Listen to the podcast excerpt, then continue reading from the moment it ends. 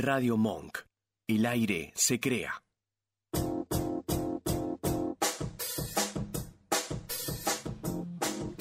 Muy, pero muy buenas noches. Bienvenido a la juntada en la operación Mía Wengeroff. Hola, ¿qué tal? Muy buenas noches, Mía. ¿Cómo Buenas- estás? Buenas noches, ¿cómo están? Un pajarito, como decían las viejas. Este, mañana cumplís años, ¿no? Así es. Ah, qué bueno. Muy bien, muy bien. Así que bueno, vendremos mañana a comer la torta. Está bien, Claro, no, volvemos. Volvemos, volvemos. Así que ponernos una hora más. Listo. Muy bien, estamos acá con Silvana Gabaza. Hola Silvana, Hola ¿cómo Santi, estás? buenas noches, ¿qué tal? Y estamos con el ingeniero Marcelo Marchioni. Marcelo, ¿cómo estás? Hola, buenas noches a todos, a la audiencia, ¿qué tal? Hola ¿Cómo Marcelo, va? ¿qué tal? Bien, todo bien, gracias. Bueno, mi nombre es Santi Alejandro, vamos a estar hasta las 22 horas, vamos a compartir temas que tenemos ahí, de las experiencias que hemos tenido durante la semana. Eh, ¿Se acuerdan que yo fui, tenía una juntada? Sí, claro que nos acordamos. Con ex compañeros, ex profesores, y qué lindo, qué lindo que la pasamos. La verdad, este, hablar de distintos temas, eh, muchas veces esto lo, lo hablamos en, en las clases de coach, ¿no? ¿Qué es lo que busca cada uno? ¿Qué es lo que quiere cada uno? Y he notado que, y eso realmente me causa un, que justamente la palabra es orgullo, Ajá, porque la gente quiere crecer, claro. quiere crecer, todavía quiere apostar, quiere apostar a salir adelante, a triunfar. Eh, se habla así por una cuestión, porque esto es cotidiano, el tema político, pero la gente busca crecer. Está buscando su identidad en profesiones, en nuevas tareas. Eh, me causó una sensación muy linda ver a algunos que fueron alumnos y que hoy son maestros, otros son profesores. Haber visto a mis viejos profesores, viejos por decir viejos, pero realmente son jóvenes, y que realmente este, eh, para mí fueron un ejemplo porque eh, principalmente uno me dio, me dio la posibilidad años posteriores a dar clases y tratar de emular algunas cosas que hacía él. ¿no? Yo creo que lo conté alguna vez, profesor de historia, geografía, daba clase y después creaba esta cosa que muchas veces los adolescentes la conocen perfectamente. Chicos, en junio nos vamos de campamento. Claro, gente grande nos empezamos a mirar como campamento. Pero nosotros, También nosotros podemos ir. Claro. Y nos fuimos de campamento y lo disfrutamos y realmente disfrutamos aquellas cosas que no hemos podido disfrutar en algún momento. Y fue un aliciente sumamente grande. Y creo que la palabra es orgullo. Muchas veces sentirse orgulloso por lo que uno hace, porque está el otro, u- eh, el otro orgullo en el cual queremos ser superiores a los demás, También. ¿no? Que ya sería una soberbia, me parece a mí. ¿A usted qué le parece? Sabía que me iban a preguntar. Ya te tocaba. No, no, no con esto te estoy diciendo que sos soberbia. No, no, no, no. No, a ver, igualmente yo no, yo no me creo soberbio, pero la verdad es que, bueno, mi opinión respecto de eso, coincido en que la gente, de, las personas en general, tratamos de, bu- de buscar salir adelante, sentirnos felices, buscar los caminos para, para lograr esa felicidad. Eh, todo forma parte de, de- de- para mí, en mi opinión, forma parte de eso, de la búsqueda Sí. de ser feliz.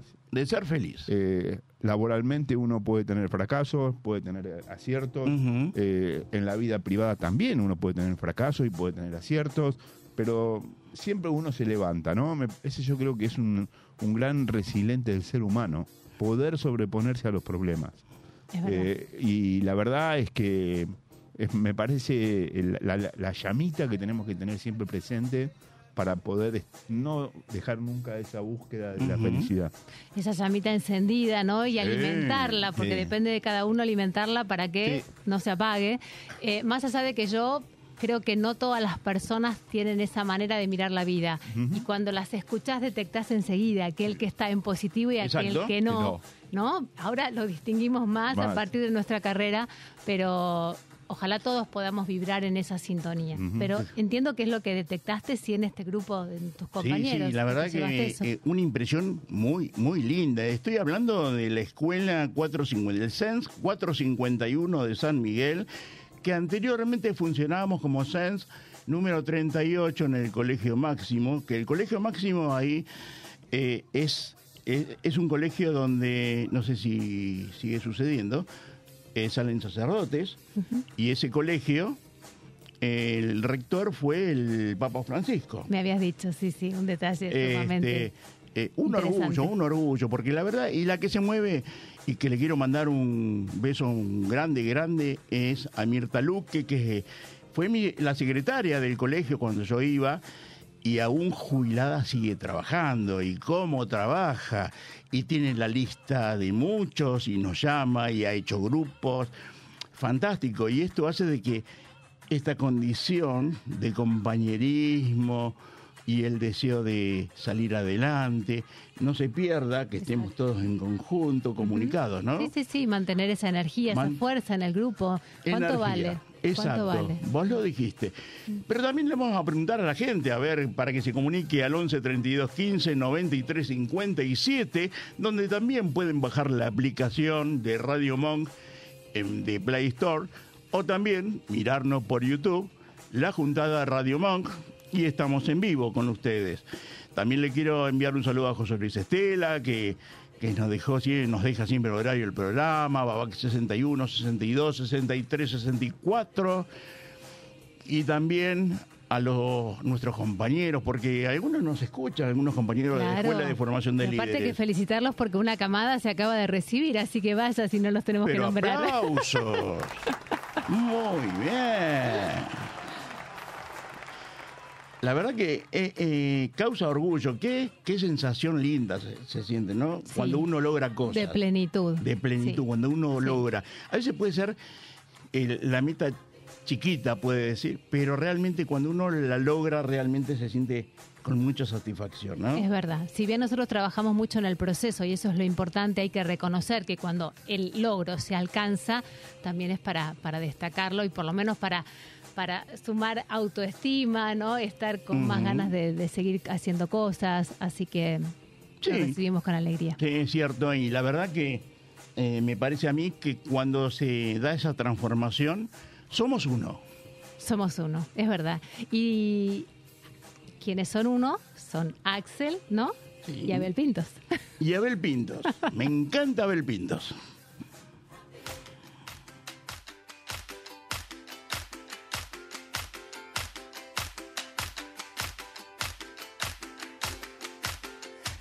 Que soy, no soy lo que ves. Yo soy mi futuro y soy mi ayer. Y hoy tan solo soy este amanecer y los ojos que te vieron nacer. Soy tan simple que casi ni me ves. Yo soy lo que soy, no soy lo que ves. No soy cuna de oro ni simple Moisés. Soy el desamparo del corazón de aquel que pelea y no tiene voz. Soy la mano que te quiere ayudar. No hablo solo de mí. Cuando digo que soy,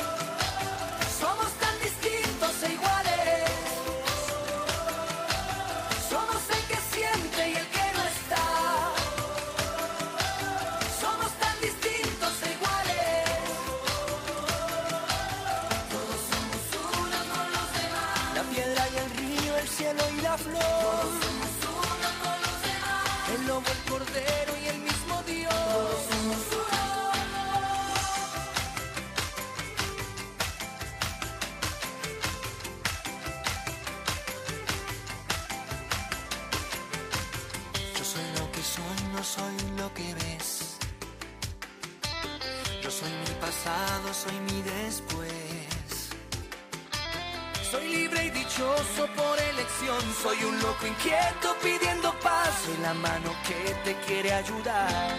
No hablo solo de mí. Cuando digo que soy, te hablo de ese lugar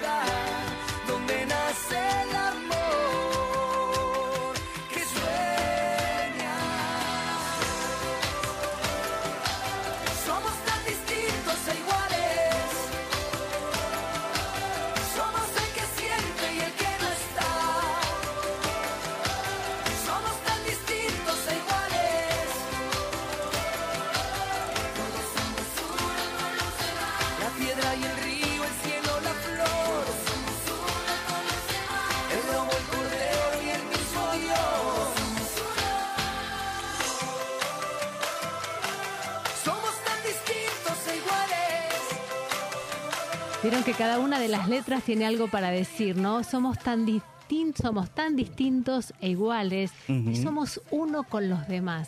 Venimos de un fin de semana particular. ¿Se acuerdan que nosotros dejamos el viernes hablando de Argentina, no? Bueno, el Sí. domingo tuvimos elecciones, hoy estamos nuevamente acá y me encanta. Somos uno con los demás. Qué lindo. Qué linda frase, me encanta, me encanta.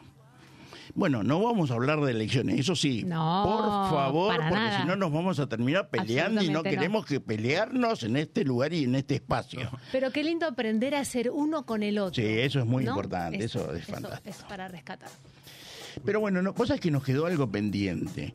Nos hablaste de Estados Unidos, ju- juego de golf, Europa. Sí, eh, antes quería hacer una pequeña reflexión. Pero por Re- supuesto. recién, recién hablábamos de- del orgullo y Sí. las... Bueno, eh, yo no, no- no se va a alcanzar a ver, pero yo en mi muñeca tengo dos pulseras que tienen dos inscripciones Ajá. que las llevo desde hace tiempo. Una es Never Give Up, nunca te des por vencido, que tiene que ver un poco con lo que hablábamos recién. Y la otra dice, eh, always thinking positive. Piensa siempre en positivo. Y cuando me preguntaste recién sobre estos temas, Ujú, Sí. casi en automático me salieron estas dos cosas. ¿no? Hab- Hablé de, de las metas que uno se tiene que poner y que en general la gente intenta ver cómo crece, cómo, se mejor, cómo mejora. Bueno, y yo lo tengo incorporado, por eso me salió tan fácil Claro. poder hacer esos comentarios, digamos, ¿no? Sí, sí. Que pueden ser compartidos por, por algunos, no necesariamente por todos. Pero para mí son dos cosas que, nada, me tienen muy marcado y las llevo permanentemente conmigo. No a las pulseras, sino al- a lo que dicen y a lo que representan. Claro. Siempre una cajita de sorpresas, Marcelo. ¿Viste Marcelo que es una cajita y te sale sorpresa. algo? Sí, sí, sí. Pero ¿sabes lo que me a, a mí me realmente me gusta de Marcelo? El hecho de que Marcelo, digamos, a ver, hemos hablado en un momento que eh, tenemos cierta diferencia de edad y realmente mira para adelante y mira Sí. para adelante y le sigue metiendo y le sigue metiendo. Puede hacer los cambios que él considera que tiene que hacer, pero él no afloja. ¿Qué número es el? Vos- Ya se Es lo un, hiciste. es un 5. Ah, ya lo habías dicho, es un cinco es, como también. vos, es como vos, es un 5 igual que vos. Bien, 5 bueno. van para adelante, tienen sus propios proyectos. No le des consejo a un 5, porque el 5 realmente va a ser lo que se le antoja en ganas. A veces tiene en cuenta a las demás personas, pero a veces lo hace solito. Eh, algo de eso yo- a mí me toca. ¿Sí? Sí. Pero yo contemplo a la gente. Me gusta trabajar mucho en Ujú. equipo. Eh, será porque los años que pasé trabajando en corporaciones, medio como que hay, había, digamos, ya una, una componente que tenía que ver con gestionar personas. Claro. Y eso de alguna ma- manera eh, te ayuda a percibir al otro, a saber qué- por, por dónde va, eh, a saber qué problemas tiene. Y la verdad es que el trabajar en equipo siempre te deja enseñanzas. Y, y esas enseñanzas te quedan para siempre.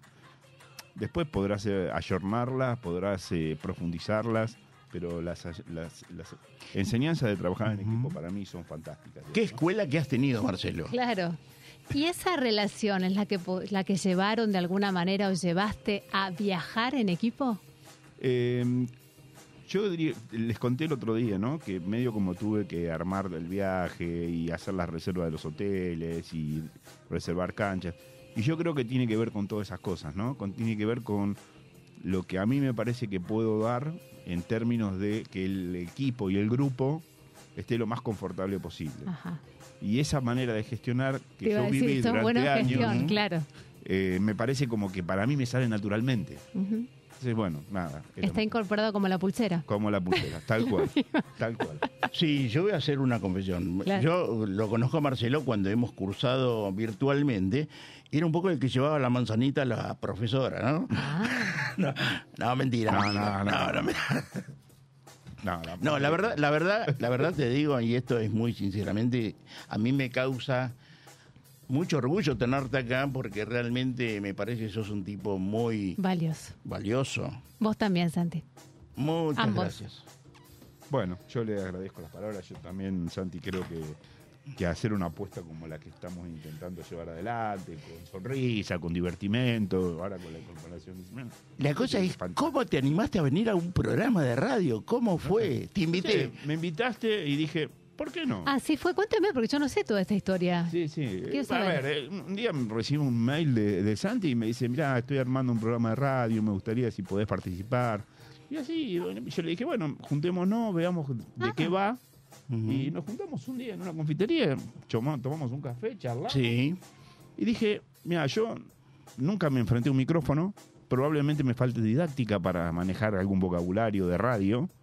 Y mi principal preocupación en ese punto era, che, cuando uno habla, normalmente si no tenés una práctica importante de cómo manejarte en estos medios, podés meter la pata en algún lado, podés pifiarle y alguien se puede sentir tocado y te puede llevar a generar algún tipo de problemas, juicios y ese tipo de cosas. Eso era lo que más me preocupaba, digamos.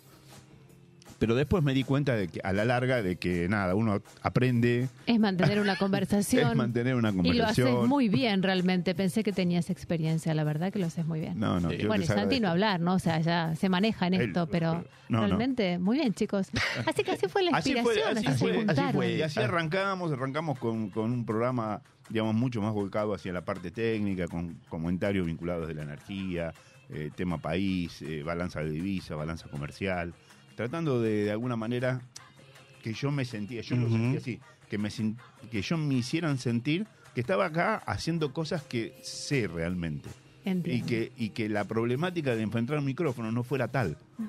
Entonces yo me sentía muy confortable con esos temas porque de alguna manera los, los, los trabajo y los he trabajado durante toda mi vida. Entonces no me costaba eh, en absoluto manifestarme con un buen vocabulario enfrente de una radio. Muy buena la estrategia de Santi. Porque, porque yo lo venía escuchando en las clases y realmente tiene una voz fantástica. Hermosa. Tiene un tono de voz Sí, que yo sí. dije, este tipo tiene que hacer radio. Mm. Y dije, bueno, se animó y vino. Un riesgo, un riesgo de aquello, pero bueno. Un este, desafío, muy Un bien. desafío muy grande. En aquel momento estaba Patricia Acevedo, que era eh, una amiga del año 92, hoy estudiante. Digamos, hay otro orgullo más, porque también estas personas que a vos seguramente te debe suceder encontrarte, que dicen, ay, yo no sé a esta altura estudiar, y yo no sé, ¿te parece? que eso-?". Bueno, hoy ya está entrando a tercer año de LISER. Qué bien. Este, y eso me causa orgullo porque hemos hecho radio en otras radios así zonales, fantásticas. Y me causa orgullo porque hoy se, se tiró la pileta y dijo, no, no, sí, yo puedo hacerlo. Y, y bueno, vino en la radio, en algún momento lo hemos compartido, algo. me ha grabado algunas cositas. Y realmente este, me causa mucha felicidad eso. También. Yo creo que igual hay un cambio de mentalidad en nuestras edades y estamos con otra apertura y entendiendo que el aprendizaje es, es hasta el último día de nuestras vidas. Sí. Así que esas limitaciones están como corriendo ya. Sí, Sí. Vos, vos sabés que yo digo que siempre que, que tenemos que tener una, estar abierto permanentemente a lo nuevo, Mm. no cerrarnos, porque si nos cerramos perdemos. Sí. Y es como que nos vamos a perder cosas riquísimas que hay en la vida, en el mundo mismo. Claro. Yo me nutro mucho de Marcelo, hoy me nutro mucho de vos, porque voy abriendo y digo, ah, qué interesante este tema, fantástico. Y bueno, y así se puede cambiar el mundo, así lo dice. Alejandro Lerner.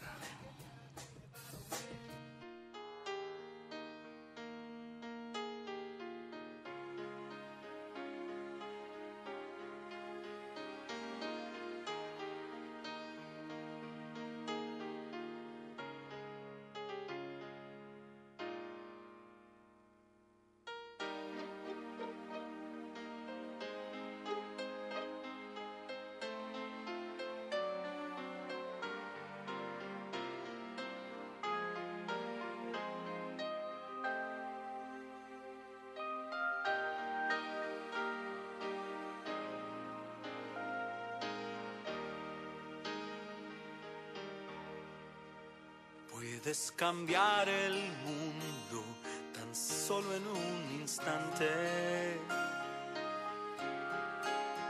Puedes cambiar de rumbo si quieres que eso pase. Puedes mirar adentro tu sentimiento,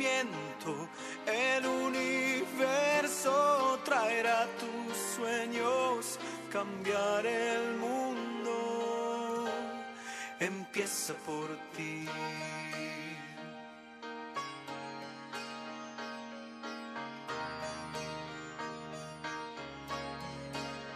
Verás que los colores son mucho más brillantes.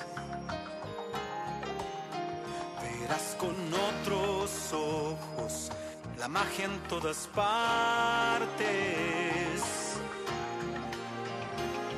Arriba y adelante se ven los horizontes. Si el sol también renace, renacerán los hombres, cambiar el mundo.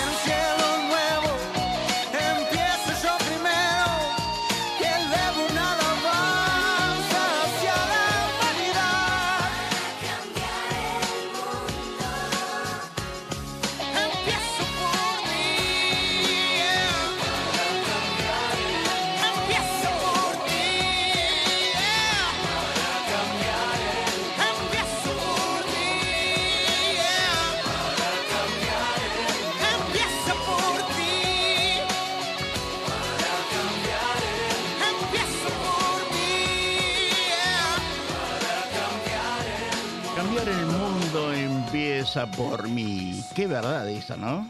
Sí, y pasa acá y en el exterior también. ¿Pensás lo mismo? Eh, sí. Mm, como, como comenté en el último programa, estuve unos días también de vacaciones y laborales en, en- en Europa y, y la verdad que había armado un viaje junto con, con mi familia para, para tratar de explorar varias cosas. La primera tenía que ver con alguna inquietud que tenía mi hijo en particular, vinculado con el tema de la Segunda Guerra Mundial. Ah, qué lindo.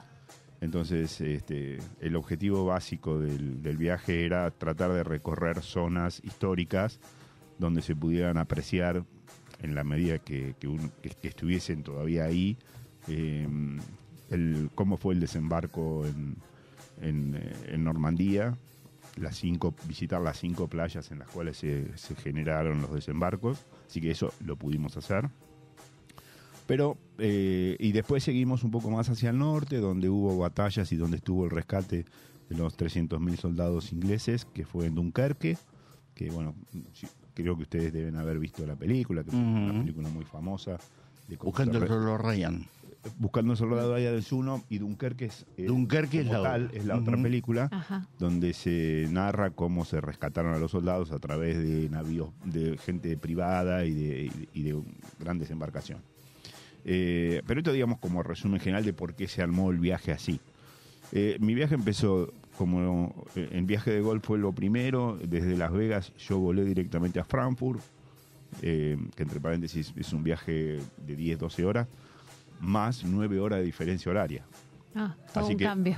ahí, así que ahí ya empezamos con algunos, algunas complicaciones porque nueve horas eh, es un número eh, y te descoloca un poco en tema de cómo, qué, qué tiempo estás y, y- y cómo venís con las comidas. Así que había un poco también ese tema que resolver. que hacer los ajustes necesarios. Exacto. Así que em- empecé por Frankfurt, eh, ahí al- alquilé un auto y empecé a hacer, digamos, un, un circuito por, por toda Europa. De Frankfurt fui a Luxemburgo, que para la audiencia y si tienen la oportunidad de recorrer, vayan un día a Luxemburgo. La verdad que la campiña de Luxemburgo es espectacular, con caminos rurales, digamos, muy, muy bien, muy bien mantenidos y que le da una vista eh, y te hace eh, te hace como que estás en, en- en, eh, en el medio de un, un plantío, plantadío de girasoles y de Sí.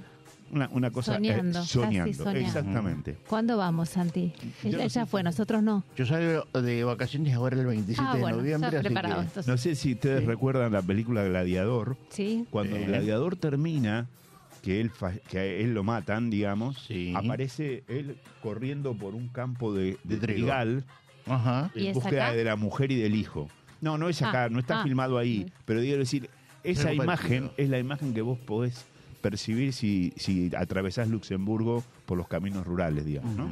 Eh, muy interesante, muy interesante. Bien. Así que de ahí después fui a un lugar donde ese sí lo elegí yo y, y por una razón que a mí me gusta mucho el vino.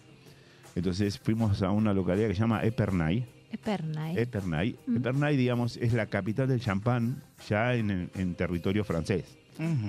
Queda muy cerca de Reims, unos 20 millas, 20 kilómetros de Reims.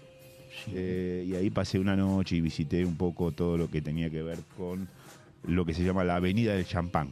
¿Mm? ¿Y Ahí- cuántas copitas se tomó, señor? No, tomé dos copitas Bien. porque, digamos, hay como en cualquier bodega acá de Argentina eh, para degustar, así que para degustar nada es gratis en Europa, tenés que pagar un 25 euros más o menos y podés degustar dos o tres copas de champán de distintos champán. Pero lo importante es- era conocer Claro. sí. eh, todo lo que era esa campiña, ¿no? Con sembradíos sobre las montañas. eh, realmente im- importantísimo y me impresionó mucho todo este tema de cómo en Francia está muy avanzado todo el tema de vitivinicultura y de, y de la vinería, digamos, en definitiva, ¿no? Yo no te saco de ahí, pero en ese recorrido que hiciste, ¿en algún momento te preguntaste cómo hizo esta gente para cambiar después de la guerra? Porque la verdad fue un cambio No. grandísimo. Sí, me pregunté, pero eh, a ver, las cosas más, más imponentes eh, pasaron por, por, eh, el aporte que, que hizo, que hicieron los aliados cuando terminó la guerra para reconstruir todo eso.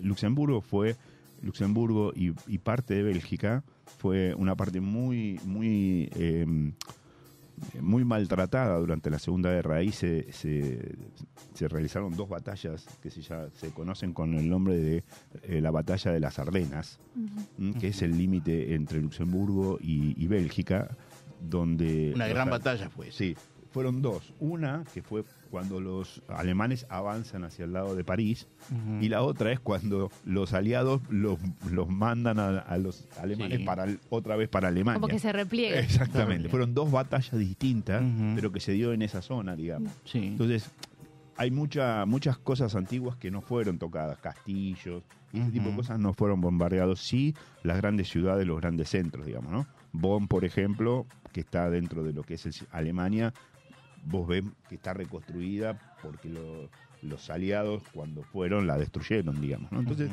ahí hay medio como que eh, el pensamiento de la gente no lo puedo no lo puedo explorar no te puedo dar una respuesta de cómo esa gente se levantó porque no hay, hay veces que el idioma es una barrera en muchas cosas entonces muchas de las digamos, ir a un restaurante uh, o a, a un hotel y, y pasear y leer, ese tipo de cosas te ayudan. Pero el, el diálogo con los alemanes en un idioma que yo, para mí me resulta sumamente difícil, eh, resulta complicado. si, si no hablas ese idioma, no podés entender por ahí los detalles finitos de lo que tiene que ver de cómo llevaron adelante toda la, Claro. toda la reconstrucción. Lo que sí me da la sensación que Bonn, que era la capital de Alemania Occidental, eh, no tiene la envergadura para ser la capital de un país como Alemania. Entonces, ahí, por ahí se entiende por qué cambiaron la capital después de la guerra a Berlín. Más allá de lo que puede haber representado Berlín, que era, digamos, el reducto de Hitler en ese momento, digamos, ¿no? Pero claramente me da la sensación como que esa, esa ciudad no tenía el peso como para poder seguir siendo la capital de Alemania. Así que bueno, me fui un poco de, de No, mi no, pero circuito. todo es muy interesante Estuve, este eh, estuve en Epernay, que, era la, cap- que es la capital de Champán, caminando por una avenida que se llama la Avenida del Champán, y ahí están todas las bodegas ofreciendo la degustación de sus... Que nos dijiste que te bajaste tres botellas. Ah, no, no, No, tres no, copas. tres Tres copas. copas. No. ¿Alguno te gustó más en particular de lo que probaste, lo que estás acostumbrado acá? ¿Alguna No, sensación mira, lo- la verdad, paladar? sí, la verdad es que en un día es muy difícil hacer, eh, hacer sacar una conclusión respecto de, la, del, del, eh, de cada uno de los vinos que uno puede probar, del champán, ¿no? Vos pensás que hay 1500 bodegas. ¿no? Ah, sí, no más, ¿eh? Y bodegas solo de champán estoy hablando, en esa localidad. Con lo cual es muy difícil que porque uno haya degustado tres copas Claro. pueda tener Obviamente. una opinión. Sí podés contrastarlo contra lo que uno toma acá. Ujú. ¿sí? Y la verdad es que me dio la sensación de lo que probé, que era un champán mucho más suave, sin tantas burbujas, es decir, sin tanto dióxido de carbono, y que era mucho más fácil de digerir y no te daba tanta acidez por ahí, digamos, ¿no? Pero bueno, esto es un poco así a grandes rasgos lo que te puedo contar respecto de lo que pude de alguna per- percibir con habiendo probado el, el- el champán ahí. Así que así que después de ahí este, seguí para el lado de París, ahí ya tenía armado una reunión de trabajo.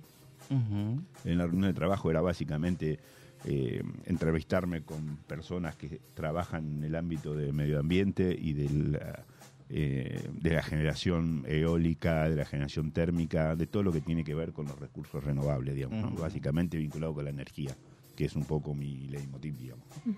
Así que ahí hice dos reuniones, que fueron reuniones de un día, en un día, digamos, hice las dos reuniones, y con lo cual no me, no me privó de, de continuar con la visita y con lo que tenía programado.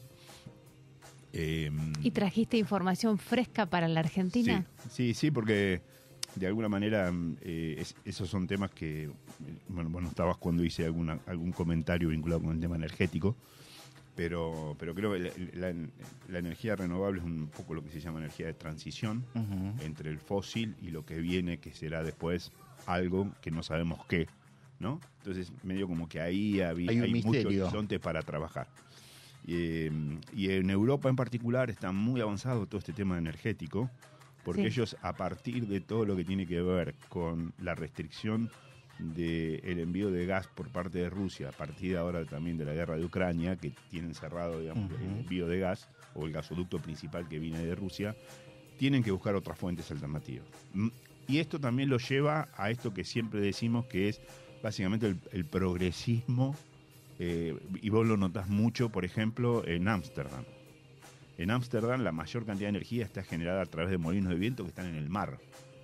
En el mar. Sí, Ah, porque en el vos. mar se supone el viento Sí. es mucho más constante que en el territorio. En el territorio. Entonces eh, te permite tener una energía mucho más estable en la generación. Qué interesante. Sí. Eh, es- ese tipo de cosas, obviamente, hay, hay- hay muchas cosas mucho más avanzadas, pero en las reuniones que yo tenía previsto era un poco conocer cómo ellos llevan adelante los proyectos, quién lleva adelante los proyectos de inversión, si son emprendimientos privados, si el Estado participa, si el Estado no participa, eh, cómo son las tarifas, si son plenas, si están subvencionadas, hasta qué nivel se subvencionan. Eh, un poco vinculado con todo lo que tiene que ver con, con el tema energético en particular. Muy bueno. La verdad que es muy bueno. Mm. O sea, esa- fueron do- dos reuniones en París y una reunión en, en- en Bruselas. En Bruselas. ¿Mm? Bien, y también, eh, a ver, yo te voy a, voy a apelar al recuerdo. Cerú Sí. Girán, ¿recordás? Mira, me, me acuerdo que era eh, unos músicos de, eh, de mucho nivel. Charlie García, ¿quién me Sí. llama? No se, no se acuerda, no, no, es, es de mi generación. No. Bueno, Cerú Girán, porque a si cada preguntas de hombre, música actual te puedo hablar reggaetón. a cada hombre, cada mujer.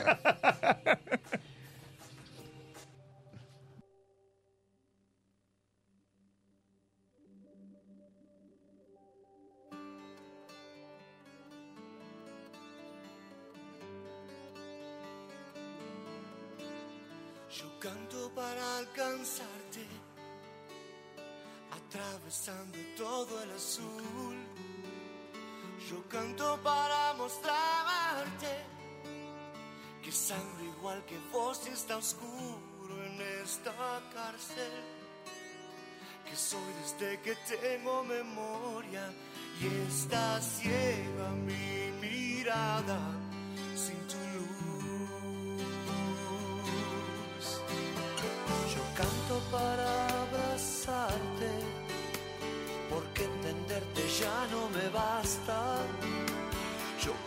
para librarme de las cadenas negras de ideas y palabras que trazan una línea en el agua, dividiendo lo indivisible, vos y yo.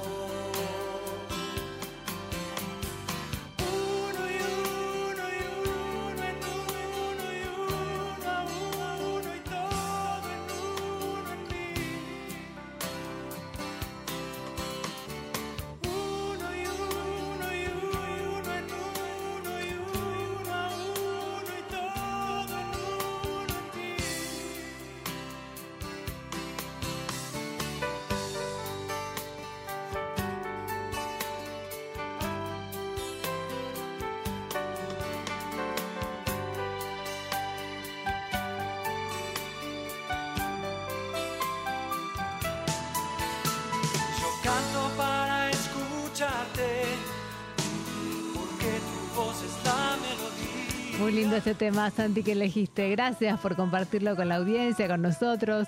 Recuerdo de los años 70, 80, qué lindo, me, me encanta, me encanta David León, la voz de él me encanta. Bueno, y le decimos a la gente que se comunique, ¿a qué teléfono, Silvana? A ver si lo digo bien, al 11 32 15 93 57. Muy bien, y se pueden comunicar también en Play Store y ahí bajar la aplicación de Radio Monk, El Aire se crea, o también en YouTube, La Juntada, y nos ven en vivo. Claro que sí. Y estamos hablando de Europa, este hombre Sí. que viajó todo. ¿Cuándo viajamos nosotros? Pero ya próximamente sí nos vamos a ir a la campiña.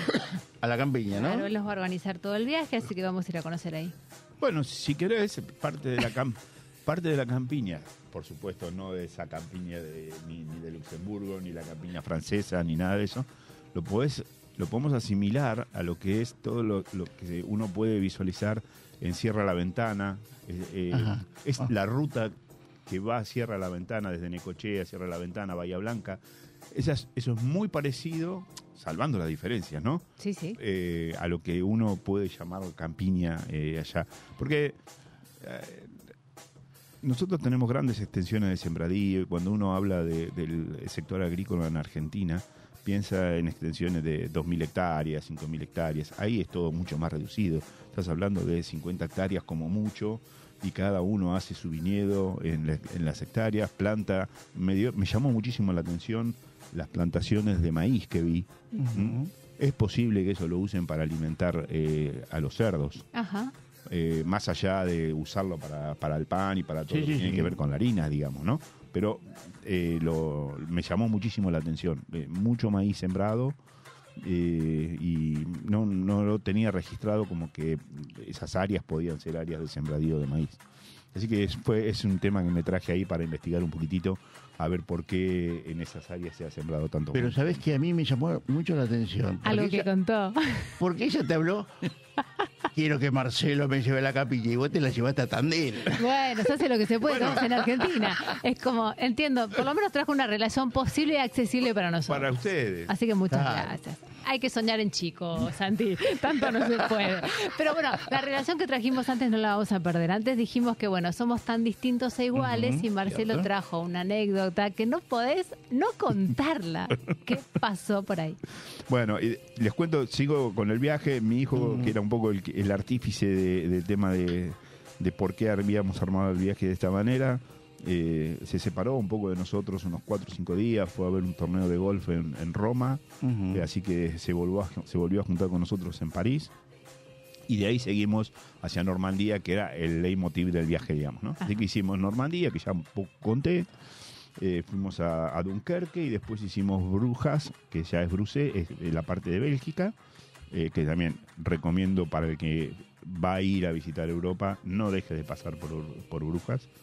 Eh, y después hicimos dos días, tres días Bruselas, ahí tuve una segunda reunión de trabajo.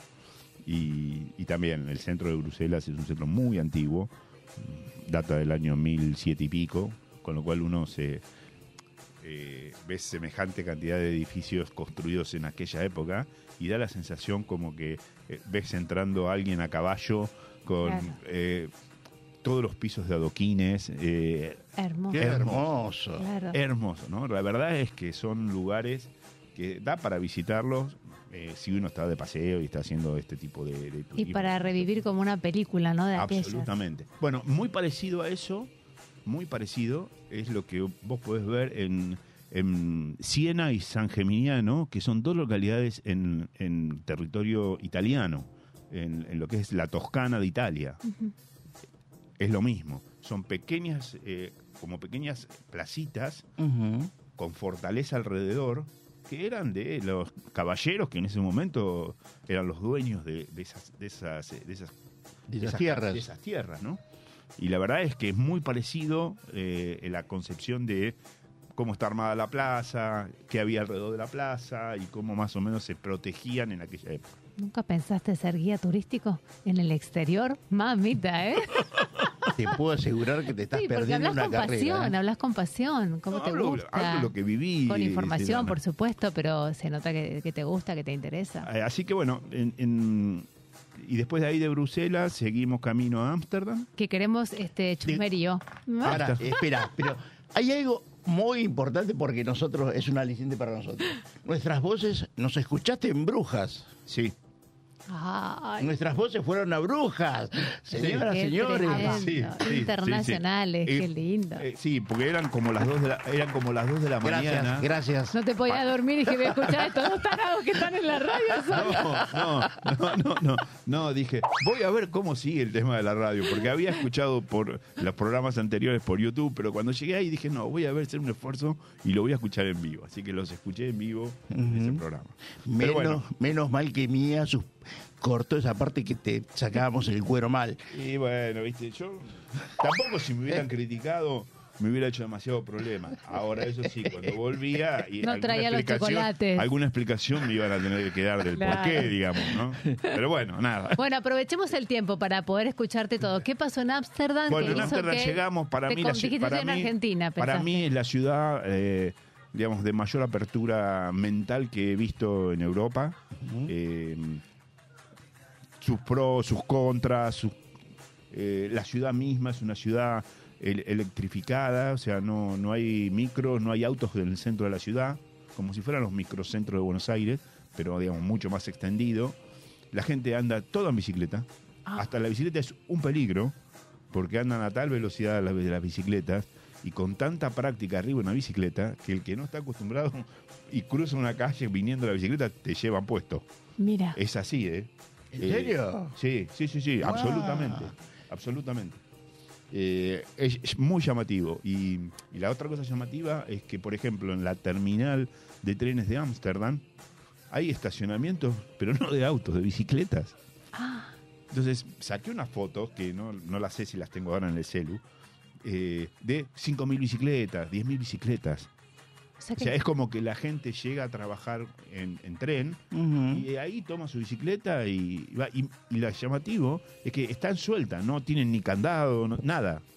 ¿no? Entonces, a veces yo me pensaba, digo, ¿y cómo identifican su bicicleta? ¿Dónde la dejaron? ¿Agarrarán siempre su bicicleta? ¿O será una bicicleta de las que están ahí y me la agarro y me... La verdad que esas son incógnitas que me traje. Pero no le ponen candado ni nada. Nada. Nada. Ah, ¿me sorprendes? Sí, a mí me sorprendió. Me sorprendió. Claro, la gente eh, está avanzada mentalmente, ¿viste? Claro, no le preocupa la No bicicleta". puede ser, ¿dónde Claro. estoy? Acá le rezan mucho a San Manoteo. Claro, claro, No, claro. Y ves, por ejemplo, en esquina, entre los medios de Ámsterdam son una serie de canales, y en cada uno de los cruces de canales que hay puentes, vos ves un montón de bicicletas arrumbadas ahí, que están, y, y a veces, che, esta bicicleta hace más de cinco años que está acá. Y están ahí. Y nadie las usa, y nadie se las lleva, y nada. O sea, sorprendente. A mí La verdad que es sorprendente. Yo había estado en Ámsterdam hace 30 años atrás y no vi esta ciudad.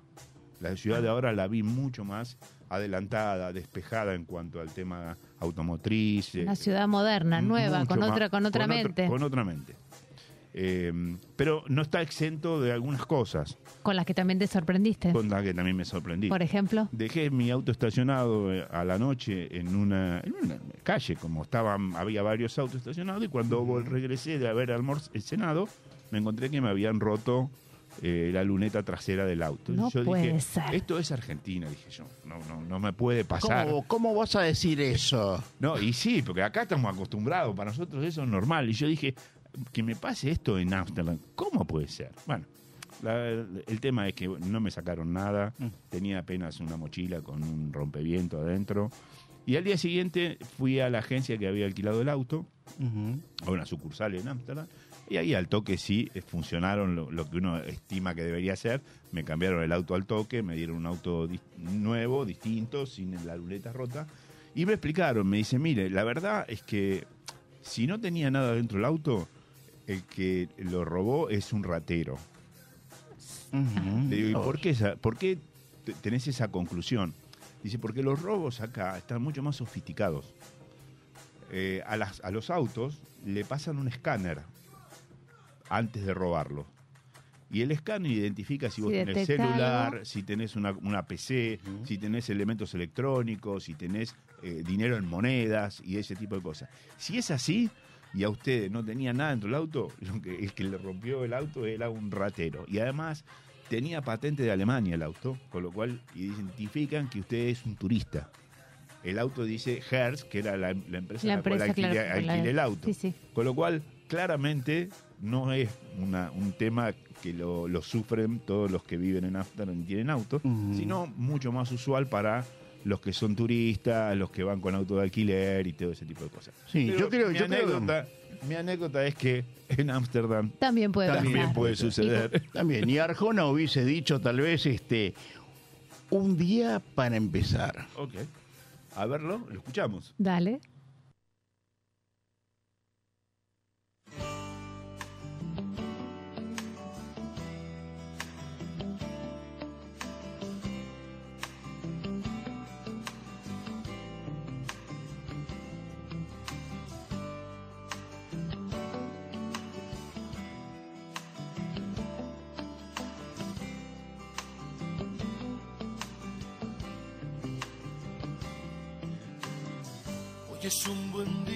Para empezar.